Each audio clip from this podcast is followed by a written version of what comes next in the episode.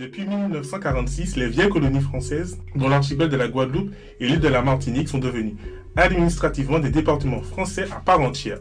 Cette forme singulière de sortie de l'empire colonial marque un vent contraire aux indépendances des années 60 et fait triompher un lien qui semble impérissable entre la métropole et ses anciennes colonies. Mais si ce lien perdure depuis 75 ans, les Antilles françaises subissent un traitement différencié et inégalitaire vis-à-vis de la France métropolitaine, illustrant le fait qu'ils demeurent des territoires français entièrement à part. Bonjour à toutes et à tous et bienvenue dans le Maquis, le podcast de l'AMICAS, l'amicale des étudiants caribéens, africains et sympathisants de la Sorbonne. Je m'appelle Yoni, je viens du Robert en Martinique et cet épisode est intitulé Parlons d'indépendance, quel avenir pour les peuples des Antilles françaises a pour but d'entendre le point de vue de jeunes Antillais sur l'autodétermination de leur peuple et territoire. Alors bonjour, je m'appelle Damien Nicolas, je suis président d'une association justement d'étudiants ultramarins, euh, non des étudiants qui sont Antillais. Euh, je suis également membre d'une association, d'un observatoire qui euh, vise à renforcer les questions d'écologie politique dans les territoires d'outre-mer, c'est-à-dire euh, qui vise à comprendre quels sont les enjeux de justice environnementale qui touchent à ces territoires. donc moi, ces questions justement d'indépendance, ces questions aussi ben, des, bilans et des constats qui ont pu qu'on peut faire justement sous les Antilles, mais ça me touche et j'aimerais justement ben, donner mon avis à ce niveau-là ben, au cours de ce podcast. On va passer à Fanny. Alors, je suis Fanny Chollet, je suis étudiante à Sciences Po Paris en Master 1. Je suis euh, très intéressée par les questions qui touchent les Outre-mer, puisque je suis guadeloupéenne, je viens du Gosier. Je fais également des, petites vidéos sur, euh, sur Internet qui parlent de, des enjeux économiques, politiques ou même sociaux de la Guadeloupe et euh, des particularités juridiques qu'ont nos territoires. Donc euh, la question de l'indépendance, l'autonomie, elle se pose euh, de manière euh, très franche sur nos territoires et donc ce sera avec plaisir que je vais débattre aujourd'hui. Merci. Et on finit par Monsieur Mathieu. Alors moi je m'appelle Mathieu, Mathieu Anglade.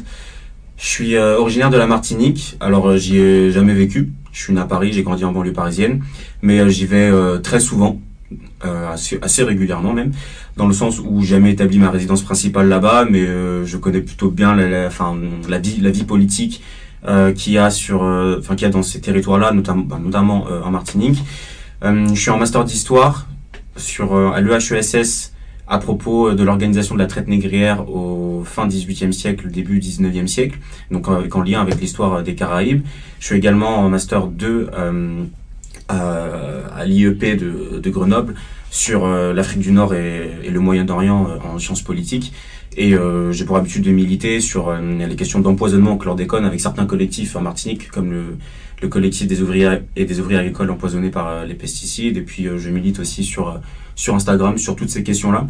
Et donc la, question de, de l'indépendance, alors moi je parlerai plus de souveraineté, elle est clairement importante, indispensable pour euh, aller vers ce processus d'émancipation et d'élévation collective pour euh, nos territoires de la Caraïbe. Ok. Donc on va commencer. D'après vous, que veulent les Antillais? Pourquoi ça bloque? Pourquoi il n'y a pas eu de mouvement d'ampleur qui a abouti à une indépendance concrète? Que veulent les Antillais? Quand je regarde mon entourage, par exemple, on ne se pose même plus la question. On est français et puis c'est tout. La politique néocoloniale de la France est à peine visible, ce qui ne facilite pas les, les divers euh, soulèvements. Damien, Selon toi, euh, qu'est-ce qui bloque? Ça peut bloquer à plusieurs niveaux. Je pense que, comme tu, euh, comme tu l'as justement dit, ben, que veulent les anciens Moi, j'ai tendance à, dire que souvent, ben, un peuple ou toute société recherche justement le bien-être, recherche justement une situation où euh, chacun peut se réaliser, que ce soit par, je sais pas, ben, certaines valeurs, certaines idées. Et je pense que si on fait le bilan notamment ben, des Antilles, c'est que nous sommes pris entre plusieurs euh, dynamique. Tu l'as dit, peut-être une question de néocolonialisme, peut-être de post-colonialisme, puisque où est-ce qu'on se situe? Est-ce que par exemple la départementalisation euh, elle a été euh, justement bah, une forme de sortie euh, du post-colonialisme, peut-être qu'on renouveau du, colonialisme? Ça, c'est des questions, je pense, qui font que bah, il y, y, a, des entrecroisements, des intersections et qui font que on a du mal en fait justement à, situer, à savoir ben, quel projet politique on veut vraiment à ce niveau-là. Et euh, je pense que c'est pour ça euh, surtout que euh, les, les Antillais ont, ont, du mal aussi à, à, se mobiliser, à concrétiser quelque chose, parce qu'on a déjà une difficulté à faire un constat clair sur quel est le problème, où est-ce qu'on doit pointer en fait les, ben, les, les lignes qui font qu'on a des difficultés. quoi. Je pense qu'il y a un mot qui revient souvent dans les manifestations, dans les revendications, c'est le mot respect je pense que les Antillais sont à la recherche ou, exigent plutôt ce respect, ce respect de la culture, mais aussi ce respect en tant qu'être humain, en tant que société, en tant que pays qui, est une force, qui a une, qui a une histoire. Et pour le moment, nous n'avons pas atteint ce respect. Nous ne sommes pas respectés au niveau de l'État. Nous ne sommes pas respectés dans aucune institution. Nous sommes méprisés. Bah oui, bah c'est la question de la, dignité qui revient souvent dans la bouche des, euh, des, des, euh, Martiniquais, des Guadeloupéens. Il y a souvent la phrase euh, l'honneur avec respect euh, qui peut revenir dans les manifestations, dans, même dans les revendications politiques, parce qu'en en fait on a des populations qui déjà historiquement ont été brisées. Elles ont été brisées par l'histoire de la traite négrière, elles ont été brisées par le colonialisme. Et d'ailleurs, j'ai entendu tout à l'heure qu'apparemment on serait sorti du colonialisme. Non, ce n'est pas vrai. On a seulement eu une une une, euh, en tout cas, c'est un peu comme ça que je l'ai reçu, mais tu auras peut-être le temps de te réexpliquer. Parce qu'il y a plusieurs lignes de fracture et que euh, c'était un débat. Et que justement, pour moi, la vision, c'était que on a du mal justement à, savoir ce qu'on veut parce qu'on n'a pas un constat qui est déjà clair sur déjà est-ce qu'on est dans le post-colonialisme, est-ce qu'on en est sorti, est-ce qu'on est dans quelque chose de nouveau, ou est-ce qu'on est dans du néocolonialisme, où est-ce que sont situé. Et je pense qu'il y a une question de comment on fait ce dialogue-là, comment, enfin, comment on, fait ce diagnostic et comment justement on amorce ce dialogue avec euh, ben, la métropole, avec les autres interlocuteurs qu'on peut avoir ben, dans l'espace social ou même euh, dans la Caraïbe en fait. Mais du coup, on est, enfin, toujours qu'on n'est pas sorti du colonialisme. On, y est toujours. C'est-à-dire que c'est pas parce qu'on a une départementalisation, on ne veut pas dire décolonisation. Enfin, qu'on ne fasse pas cette erreur-là. Euh, ça s'est fait dans, un moment de restructuration de l'empire français, où, euh, dans les, en gros, voilà, la sortie, voilà, la de la guerre, on a voulu euh, départementaliser ces, territoires. Mais après, euh, tu as dit tout à l'heure qu'on aurait raté le mouvement des, indépendances. Mais oui, mais nous, c'était 20 ans avant. Et au moment des années 60, euh, il y a certes les indépendances, qu'on peut d'ailleurs les indépendances africaines qu'on peut critiquer, mais c'est aussi dans ce même moment-là que dans nos territoires, il y a ces euh, poussées euh, mobilisatrices, voire quasi révolutionnaires, que ce soit en Martinique, en Guadeloupe, on a parlé de l'OJAM euh, juste avant cette, euh, séance, mais qui vont très vite euh, être écrasées par le pouvoir politique français. Et en même temps, parce qu'il faut avoir aussi une vision globale, c'est euh, comme je te disais, une restructuration du pouvoir politique français dans, son empire, où on va avoir la création de la France-Afrique avec les réseaux de Jacques Foccart, etc., etc. Mais tout ça au sein d'un même gouvernement qui est celui de de, Gaulle. Donc, euh, donc on, manque de respect à nos populations parce qu'on n'est pas sorti du paradigme colonial. Et donc, bien sûr, on peut en sortir par euh, des mobilisations, par euh, créer du collectif au sein de notre euh, au sein au sein au sein de nos pays mais tout en ayant euh, en tête les enjeux géopolitiques qu'il y a à l'intérieur de la Caraïbe mais aussi ailleurs dans le monde.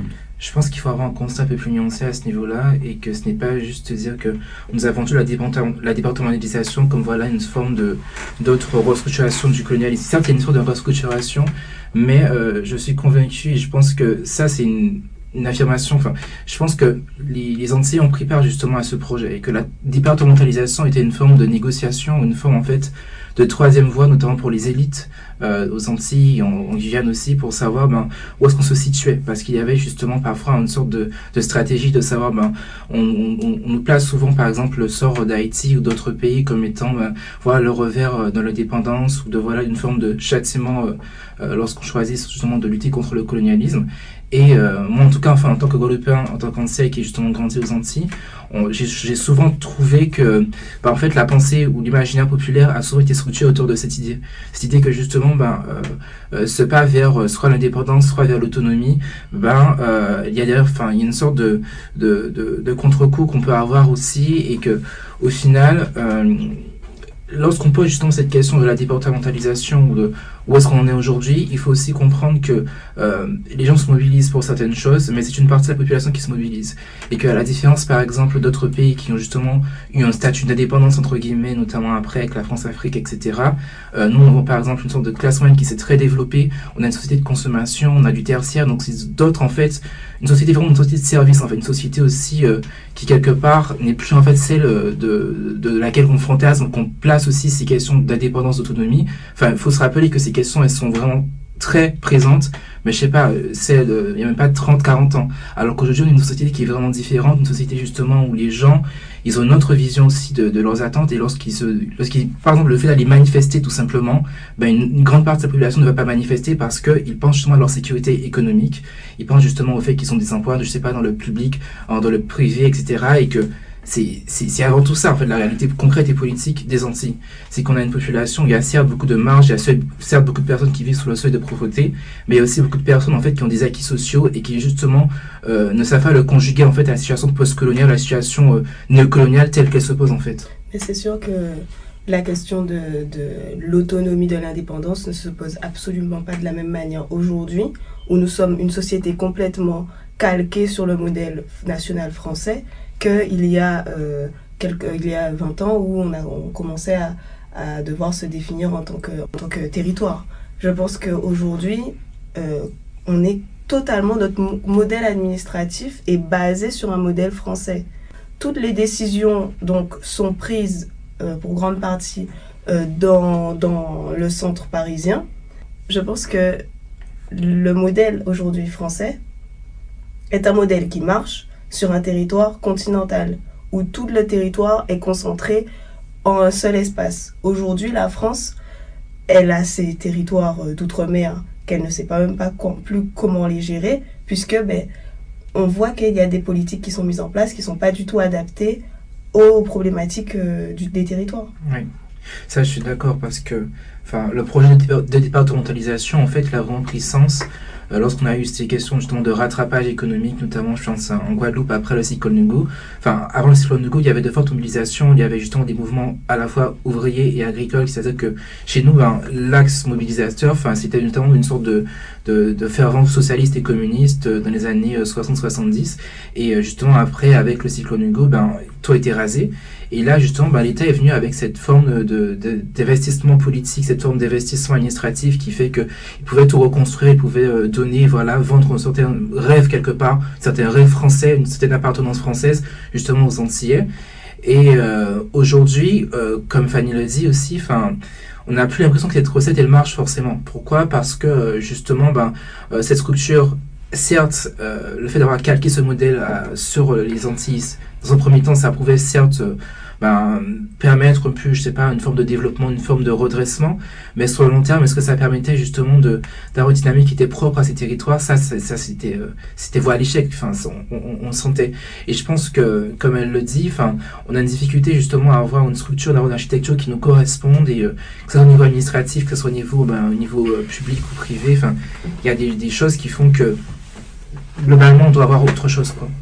Et puis, à mon avis, ce qu'il faut voir sur, sur 1946, c'est que ça a été un moyen où on s'est dit, déjà on est, comme je disais, on, est 20 ans avant les, indépendances. C'est-à-dire qu'on on était les, pionniers, en quelque sorte, à sortir, euh, dans l'idée, hein, de, de, la colonisation en disant, en devenant français, nous serons traités sur un pied d'égalité avec les autres. Et donc, du coup, ce sera davantage de services publics, davantage de dignité pour nous. Et c'est en ça que la figure d'Aimé Césaire, elle elle est puissante. Mais euh, Aimé Césaire, s'il avait fait pris, si par exemple il avait fait ce choix en 1970, là sans doute qu'il n'aurait pas, pas été mm. euh, un, héros martiniquais. Mais comme il prend ce choix en 1946 et qui est un choix pionnier, là c'est important. Et aussi un problème avec nos territoires, c'est que historiquement ils sont conçus économiquement sous le plan de la de, de, de l'extraversion. C'est-à-dire extraversion euh, au niveau au niveau de la plantation donc euh, soit le tabac le, le, tabac le sucre etc et là on est passé avec la, la banane en essayant de faire de plus de place avec le, le, le, le, modèle du tourisme. Parce que le, tourisme, en fait, en Martinique, c'est très récent. Hein. Enfin, sur, à l'échelle de l'histoire de la Martinique, euh, en tant que le tourisme en tant que structure économique, c'est quelque chose euh, d'assez récent. Donc, c'est-à-dire que il y a très, il y a pas vraiment euh, d'économie euh, endogène qui fait qu'on est très dépendant de la demande, de la demande externe et ça nous cause beaucoup de problèmes socio-économiques et, et environnementaux. Là où les autres pays de la Caraïbe font aussi font aussi face à ces problèmes-là, mais essaient, par la localisation de leurs administrations, par la localisation de leur pouvoir de décision, arrivent beaucoup mieux, on va dire, à pallier ces problèmes-là, même s'ils les ont également.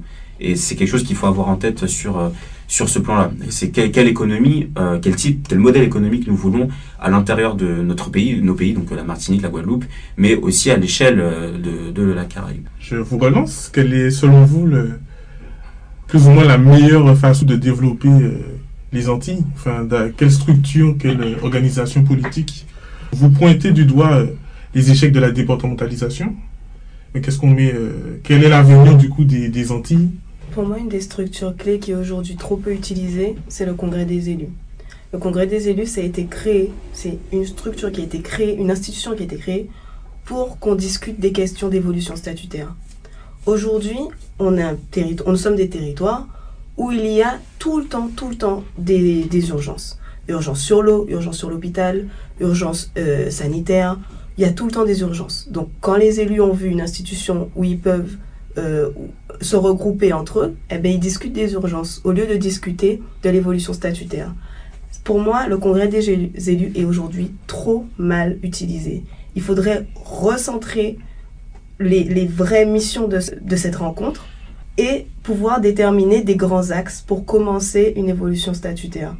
On pourrait commencer par déjà avoir plus de pouvoir au niveau local, avant même ça, avant même cela, pouvoir essayer de mieux coopérer en termes de compétences sur euh, les collectivités, pouvoir mieux euh, mettre en place euh, des services publics, mieux s'entendre entre les élus déjà sur les compétences et les outils qu'on a déjà, commencer, continuer à évoluer, voir comment on peut mettre en place des, choses avec cette institution. Pour moi, cette institution, elle est clé et elle est aujourd'hui très mal utilisé. La Martinique l'a un peu mieux utilisé que nous, puisque aujourd'hui, ils sont un peu plus avancés dans l'évolution. Mais aujourd'hui, en Guadeloupe et en Martinique, on a les outils juridiques pour aller très loin dans, dans une évolution.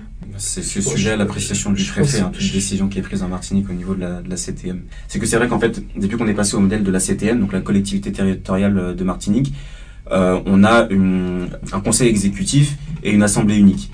Donc l'idée, ce serait de dire qu'on aurait davantage d'autonomie dans le pouvoir décisionnel, mais toutes les décisions sont soumises à l'appréciation euh, du préfet. Donc euh, oui, dans, sur le papier, c'est vrai, mais ce, mais voilà, enfin, s'il y a des, une décision qui ne plaît pas au préfet ou bien à l'État central, on, nous sommes bloqués. Mais peut-être que sur le plan symbolique, ça représente une, une avancée et sans doute que je sais pas, mais sans doute euh, pour l'évolution De toute manière, il y a un contrôle de légalité du préfet, euh, que ce soit. Il y a un contrôle de légalité du préfet pour toutes les, les collectivités territoriales. Donc, ça, c'est sûr que c'est un problème. Ah oui, mais, il, a, aussi un pouvoir normatif, le, le préfet. C'est pas, pas, pas seulement euh, légal. Donc, même dans, dans la décision normative, les élus martiniquais auront bon, beau prétendre être autonomes, avoir plus de décisions. Si le préfet n'est pas d'accord, bah voilà bah, ça montre en fait, je pense, euh, la difficulté à, à, poser clairement le problème de, de la dépendance, ou moi je préfère plutôt parler d'autodétermination dans le sens où euh, c'est vraiment la question de savoir euh, comment on, on, accède, ou comment on place à la fois en termes de valeur, ou aussi de, on met en pratique justement une forme de, de détermination de soi dans, sous, le plan de la politique, sous le plan aussi économique, en fait, sur tous les plans euh, humains et sociaux qu'on que, que, veut toucher. Et euh, je pense que cette dynamique à la fois, enfin, vous avez pointé le fait qu'il y ait des outils qui sont en place déjà, mais que euh, du coup on voit que ben, c'est encore trop euh, c'est très limité. Euh, je pense que ce qui manque, c'est justement la question de la volonté politique. Et s'il n'y a pas un travail qui se fait au niveau de la volonté politique pour savoir où est-ce que l'on va, où est-ce que ben, quelles sont les idées, quelles sont les, quelles sont les, les, grandes indications, quelles sont les orientations, quelles sont aussi peut-être les, les volontés.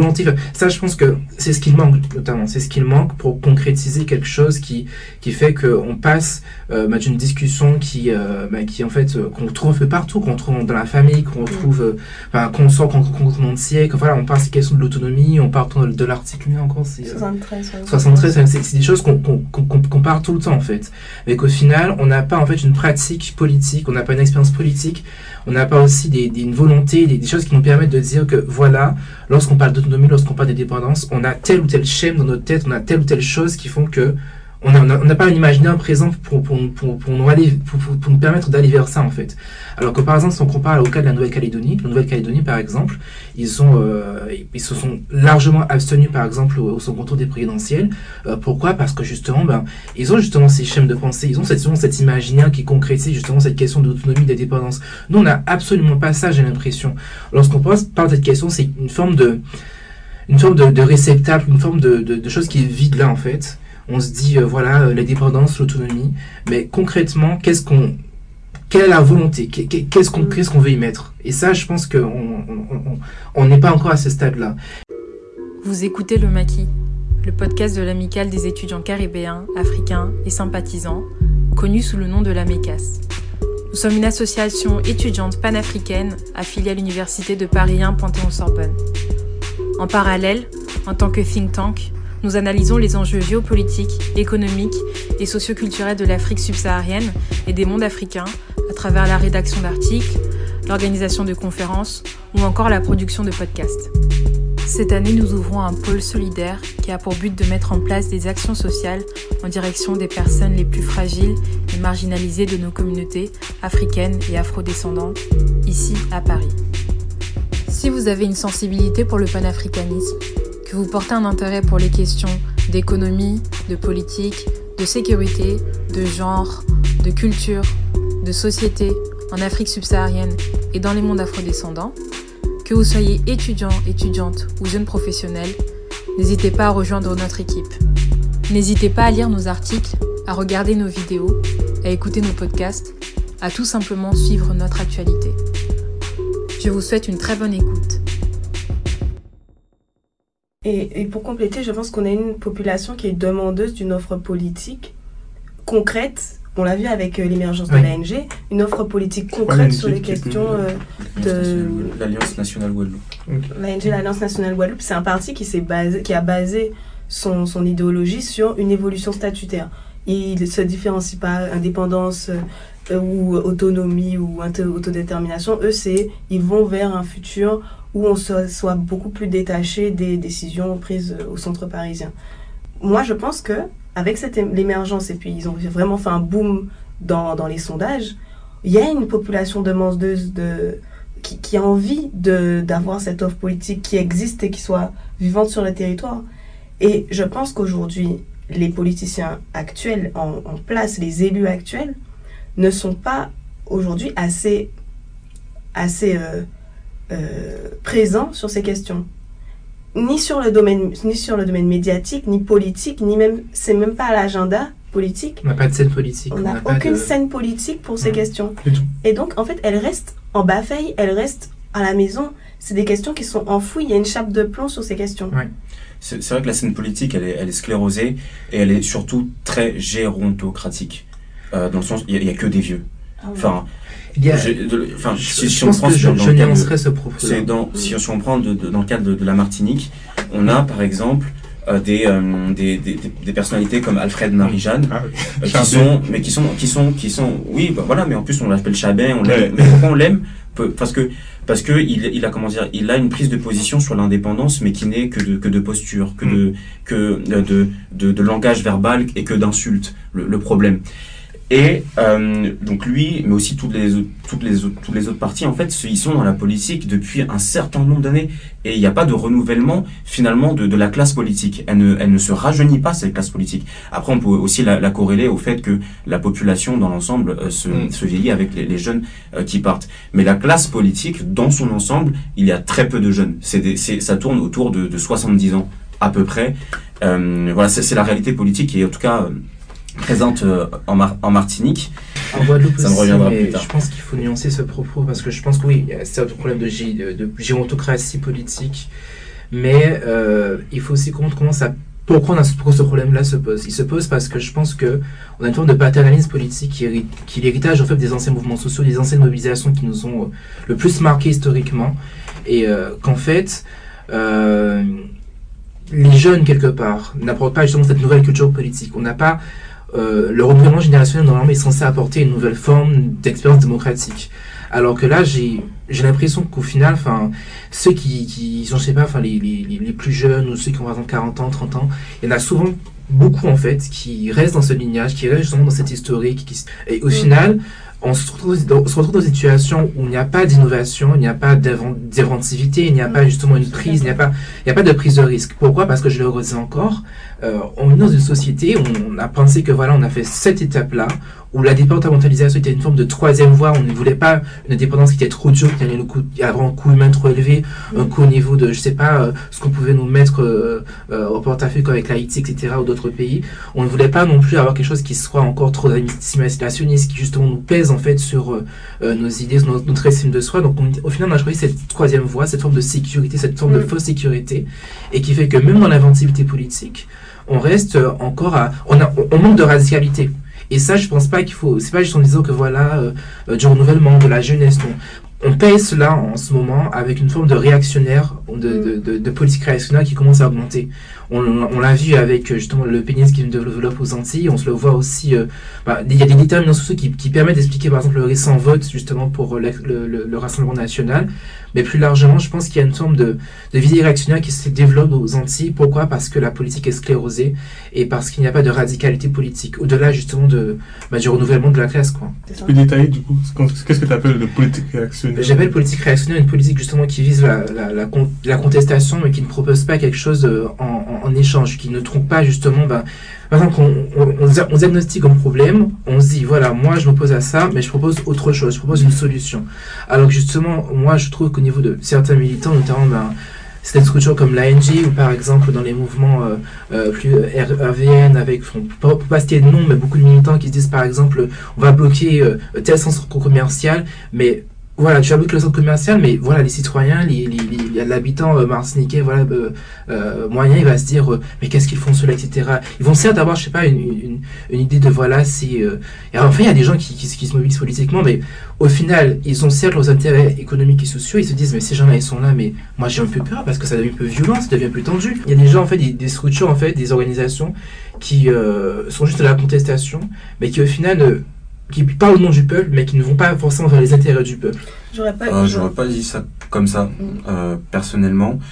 Euh, mais, euh, C'est-à-dire que enfin, si on parle des, des, des événements euh, récents, en, en tout cas pour ce qui concerne le cas de la Martinique, euh, dire que le mouvement euh, rouge vert noir, qu'on appelle le RVN, euh, ne va pas dans les intérêts du peuple, c'est- c'est pas vrai. Parce que si, parce que quand on, quand ils se mobilisent dans les centres, dans les centres commerciaux et qu'ils font un blocage, c'est euh, pour la question de l'empoisonnement à la chlordécone, c'est pour la question euh, de, de la vie chère. Ce qui ça concerne directement le quotidien, la vie, la, la dignité même euh, des individus. Maintenant qu'il y a des incompréhensions sur, sur le terrain, c'est-à-dire euh, ouais, monsieur, accable chez moi, etc. Pas de souci, Bah, c'est vrai. Ouais. Mais ça veut pas dire qu'ils ne vont pas dans les intérêts du peuple. Que c'est un manque de communication finalement entre- entre- c'est un manque de- C'est une de- manière d'acculturer la entre, population.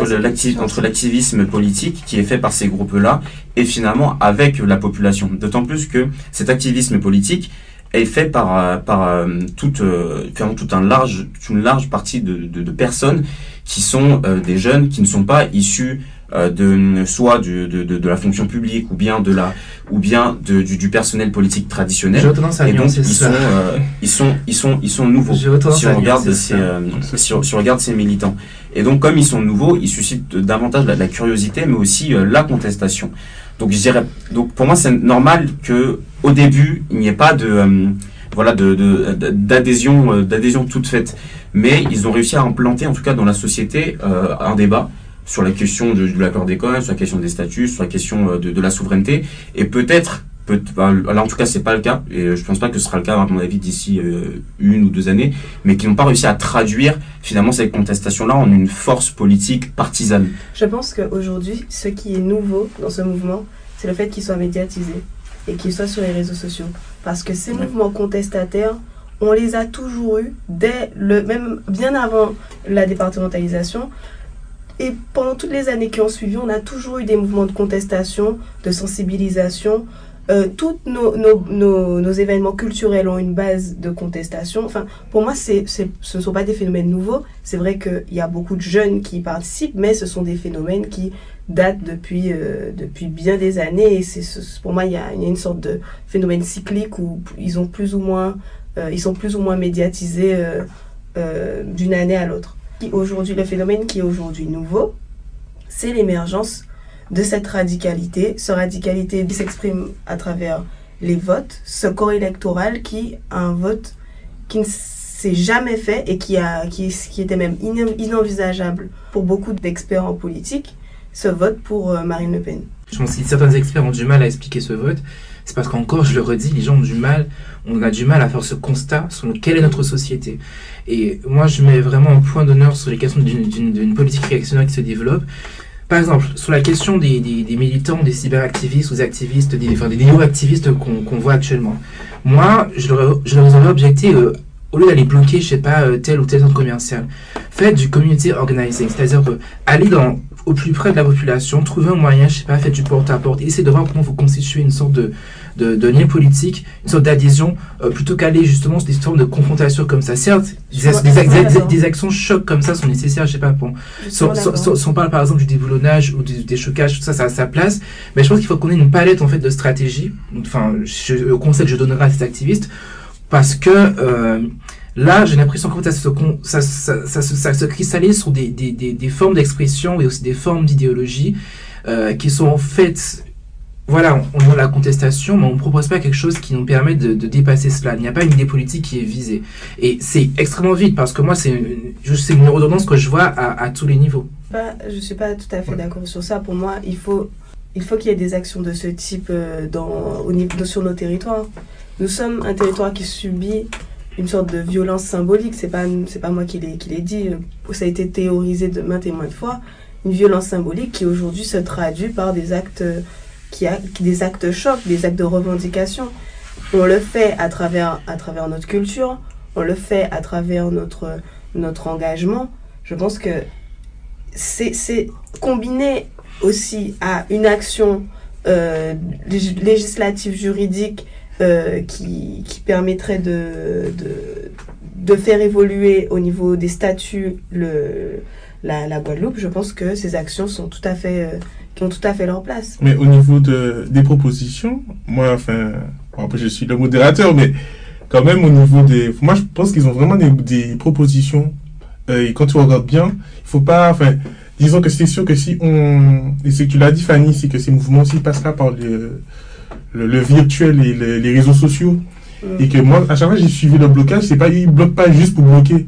Il faut aussi entendre leur discours et ce qu'ils proposent à côté quand ils disent ils bloquent le, centre commercial, ils proposent euh, de manger des farines manioc, ils proposent de faire des marchés euh, de très localisés, par exemple aux prêcheurs. Enfin, c'est qu'il y a quand même une forme de proposition de, vie à côté et que moi, je peux vraiment pas te laisser dire que il n'y a pas de proposition politique derrière ça, parce que justement, euh, une proposition politique un peu bah, subalterne, et que franchement, elle est vraiment... quand même cette proposition politique, parce que par exemple, sur le déboulonnage de la statue Joséphine, ils ont dit, bon, on va la déchouquer finalement on l'a déchoqué parce que ça était déjà, déjà coupé. Mais par exemple, ils ont des tweets, ils sont allés mettre, je sais pas, enfin, des sortes de, de serres, sortes de. Non, ils ont de, la permaculture. De la permaculture, mais par exemple. mais, de, la, permaculture, mais par exemple. Après, il y a les réactions en fait d'artistes qui disent justement qu'il y a des artistes qui étaient des jeunes artistes euh, qui n'étaient pas forcément forcément très militants, très politisés, mais qui avaient en fait volonté euh, de. Ils se disaient, on va prendre Joséphine la statue, on allait mettre une nouvelle tête, une tête qui serait martiniquaise, qui nous ressemblait. Et là, en fait, moi, ça m'a fait tilt quand j'ai vu ce discours, ces positions de ces artistes, parce que je me suis rendu compte qu'en fait, ces gens, c'est une minorité politique. Mais est-ce qu'il y a un discours, est-ce qu'il y a une confrontation avec d'autres acteurs politiques sur le même bord, sur autre chose? Et moi, je pense qu'il faut faire attention parce qu'on pose ces questions de dépendance, d'autonomie, de telle ou telle chose, s'identifier s'il y a une gauche, s'il y a une droite dans, dans, dans, dans nos sociétés. Et que moi, je place vraiment je un à ça, qu'il y a un développement d'une politique réactionnaire dans le sens. Ah, c'est eux les réactionnaires. Comment? C'est eux les réactionnaires. Euh, Qui exactement? Parce que les, les, militants euh, euh, je comprends pas. Alors pour moi, je pense qu'en fait, il y a une, Qui est réactionnaire? je, sens qu'en fait, il y, a, il y, a, une sorte de, de développement justement d'une forme de, de nationalisme, une forme de nationalisme et de réactionnarisme euh, qui justement. Euh, c'est pas nouveau. C'est pas nouveau. Mais, nationalisme, c'est pas, pas nouveau. Oui, mais pas, pas nationaliste dans le sens, par exemple, nationaliste, euh, par exemple, révolutionnaire qui justement permettent, par exemple, euh, qui pose la question du peuple, la question justement bah, de l'égalité, etc. Une sorte de nationalisme qui pose plutôt, en fait, je pense, peut-être aux dérives, par exemple, de Marcus Garvey, ou je sais pas, enfin, on, a dans le nationalisme noir, historiquement, on a souvent eu ces questions de dérive ou de connivence avec justement les suprémacistes blancs. Et là, je pense qu'on a en fait le, la, la, même chose qui, qui, qui, arrive en ce moment. Parce que si on va dans la profondeur des choses, euh, notamment aux Antilles, je trouve que de plus en plus, en fait, dans cette question justement d'une forme de euh, d'essentialisme noir, une forme en fait de fondamentalisme. Mais quel groupe, quel groupe pose le fondamentalisme noir En fait, ça que je comprends, c'est que déjà, enfin, pour revenir sur ce que je dis, je dis la, la, question de l'autoritarisme et du côté du, du, du pouvoir réactionnaire, c'est le pouvoir français. C'est pas c'est pas le, milieu militant qu'il y a aujourd'hui dans, dans nos pays. Euh, les réactionnaires, les réactionnaires, c'est ceux, c'est ceux qui font en sorte que la vie soit invivable euh, dans nos territoires. C'est ceux qui font en sorte qu'on ait des colons et des esclavagistes dans, dans, nos, dans nos représentations publiques, qui fait qu'on a une colonisation de notre imaginaire. C'est le fait qu'on utilise un pouvoir policier, gendarme surtout, euh, brutal, pour réprimer les militants qui luttent euh, contre l'empoisonnement chlordécone, qui luttent euh, contre la, la, question de, de, la, de la vie chère qui fait qu'à chaque fois qu'il y a des mouvements sociaux pour améliorer la, les conditions de vie dans nos pays, eh ben, a toujours recours à la force, qui envoie le GIGN en Guadeloupe lorsqu'il s'agit de, de, répondre à une situation sociale. Ça, en fait. le, le, le, pouvoir, non mais le pouvoir réactionnaire, il est là. Oui. Maintenant, maintenant, sur la question du, du, du, du, du déboulonnage. Après, je comprends aussi que dans sur, le terrain du militant, euh, un, militant qui disait qui disait c'est un peu comme le sport. Il y a beaucoup de supporters, beaucoup de commentateurs, mais très peu de joueurs sur le terrain.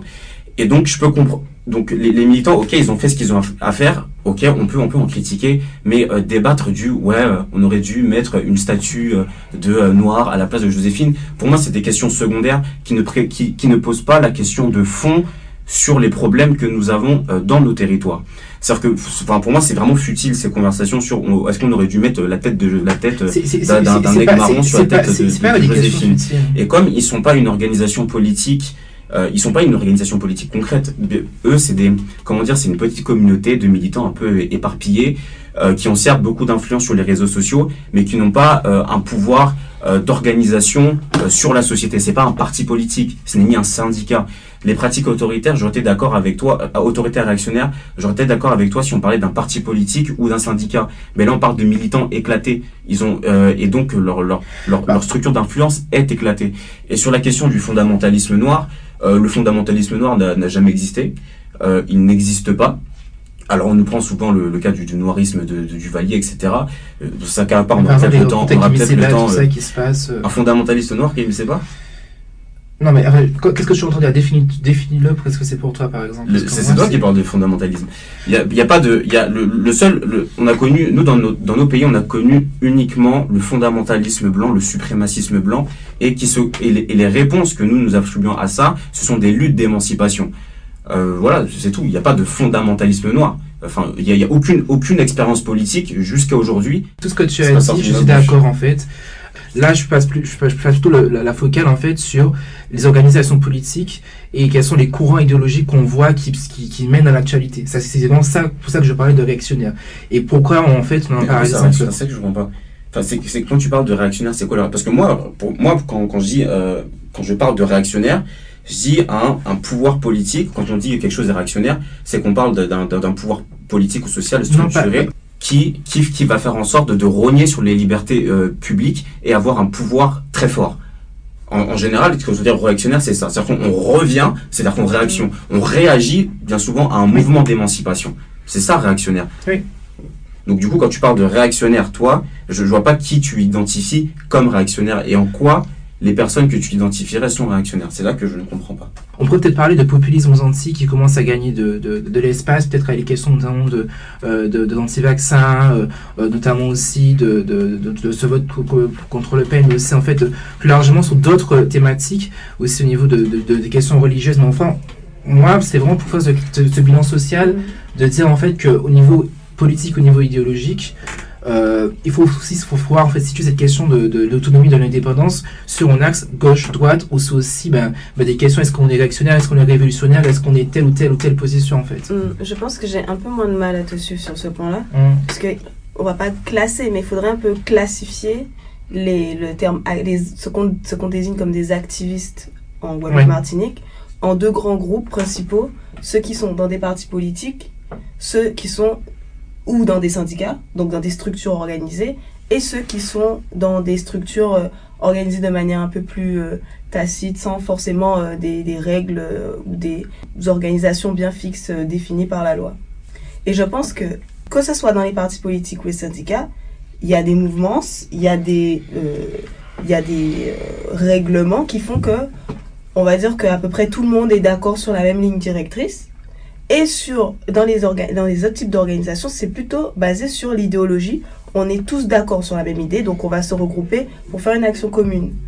Par exemple, le CAC, un parti politique, l'ANG, ensuite qui s'est formé en une sorte de, de grand mouvement de, euh, culturel artistique en résistance et en conscience. Donc ce mouvement, il commence à se structurer, mais à la base, euh, il est parti de, plusieurs, euh, plusieurs synergies.